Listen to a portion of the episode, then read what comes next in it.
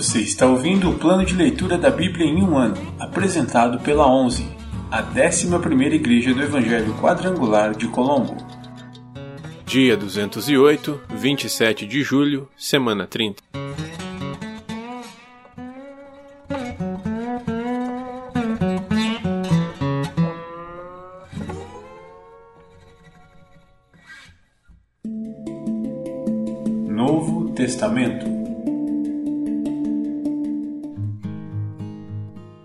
Primeira carta aos Coríntios, capítulo 13.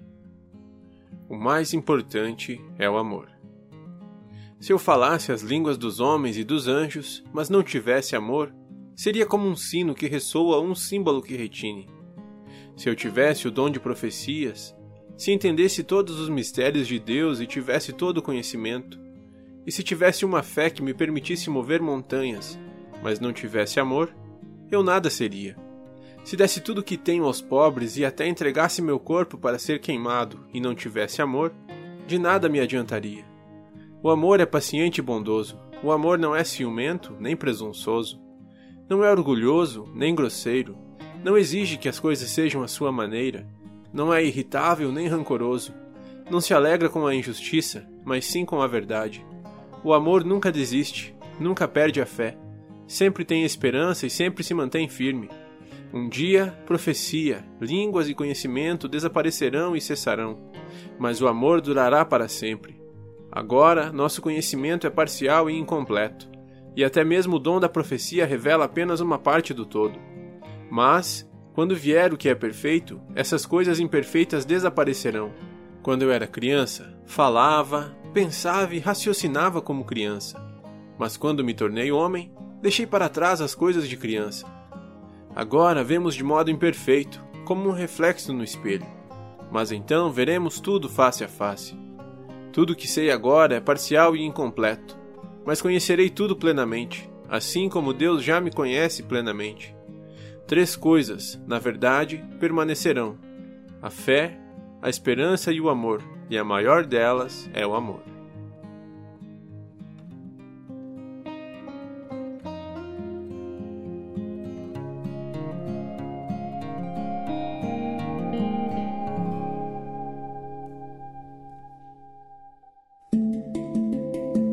Antigo Testamento Livros históricos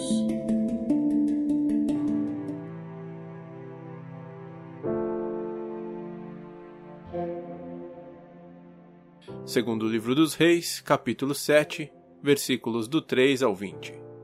Leprosos vão ao acampamento inimigo. Havia quatro homens com lepra sentados junto à porta da cidade. Por que ficarmos sentados aqui esperando a morte? Perguntaram uns aos outros. Morreremos de fome se ficarmos aqui, mas também morreremos de fome se entrarmos na cidade, pois não há alimento lá. Vamos sair e nos render ao exército sírio. Se eles nos deixarem viver, melhor. Mas, se nos matarem, de qualquer maneira teríamos morrido. Ao anoitecer, partiram para o acampamento dos sírios. Quando chegaram às extremidades do acampamento, viram que não havia ninguém ali, pois o Senhor havia feito o exército sírio ouvir o ruído de carros de guerra e o galope de cavalos e os sons de um grande exército que se aproximava. Disseram uns aos outros: O rei de Israel contratou mercenários hititas e egípcios para nos atacarem.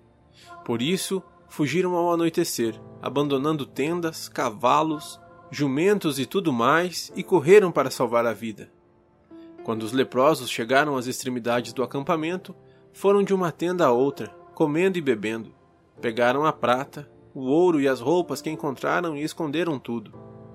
Por fim, disseram uns aos outros: Isto não está certo. Este é um dia de boas notícias e não contamos a ninguém. Se esperarmos até o amanhecer, seremos castigados. Venham, vamos voltar e dar as notícias no palácio. Então voltaram à cidade e relataram aos guardas do portão o que havia acontecido. Fomos ao acampamento sírio e não havia ninguém, disseram eles. Os cavalos e os jumentos estavam amarrados, e as tendas todas armadas, mas não havia ninguém por ali. Os guardas gritaram, anunciando a notícia no palácio. Israel saqueia o acampamento. O rei se levantou no meio da noite e disse a seus oficiais: Vou explicar o que aconteceu. Os sírios sabem que estamos morrendo de fome. Por isso deixaram o acampamento e se esconderam nos campos. Estão à nossa espera para nos capturar com vida e conquistar a cidade quando sairmos. Um de seus oficiais disse: Seria melhor que enviássemos espiões para ver. Eles podem usar cinco dos cavalos que sobraram. Se acontecer alguma coisa com eles, não será pior que se ficarem aqui e morrerem com o restante de nós. Assim, prepararam dois carros de guerra com cavalos e o rei enviou espiões para ver o que havia acontecido ao acampamento sírio. Foram até o rio Jordão, seguindo o rastro de roupas e equipamentos que os sírios tinham abandonado em sua fuga desesperada. Os espiões voltaram e contaram tudo ao rei. Então o povo correu e saqueou o acampamento sírio. E, de fato, naquele dia, seis litros de farinha fina foram vendidos por apenas 12 gramas de prata, e 12 litros de cevada também foram vendidos por apenas 12 gramas de prata, como o Senhor tinha dito. O rei colocou o oficial que o auxiliava para controlar o movimento à porta da cidade mas ele foi derrubado, pisoteado e morto quando a multidão correu para fora. Tudo aconteceu, portanto, conforme o homem de Deus tinha dito quando o rei foi à sua casa.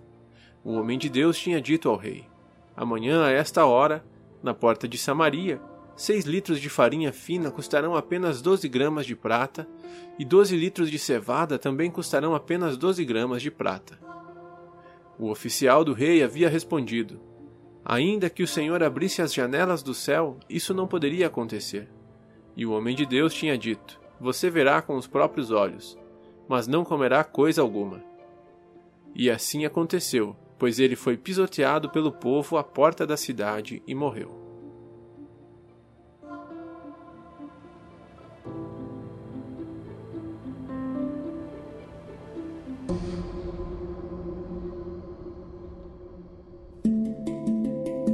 Profetas menores.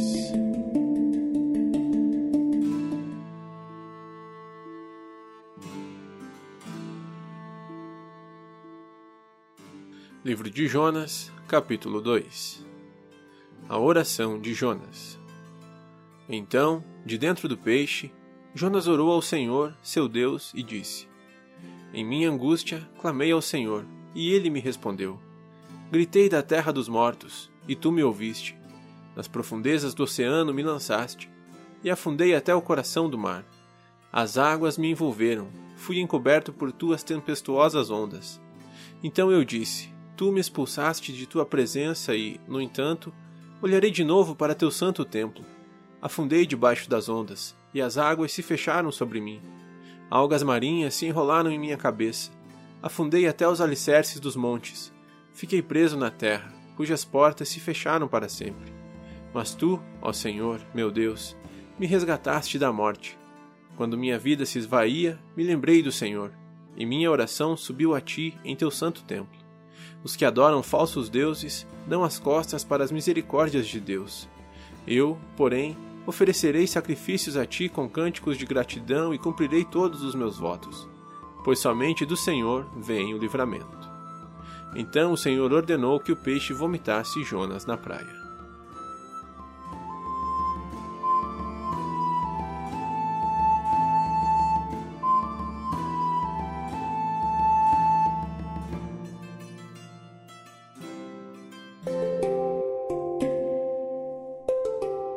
Versículo da semana.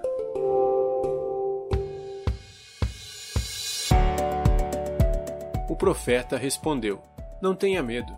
Aqueles que estão conosco são mais numerosos do que eles. Segunda Reis 6:16.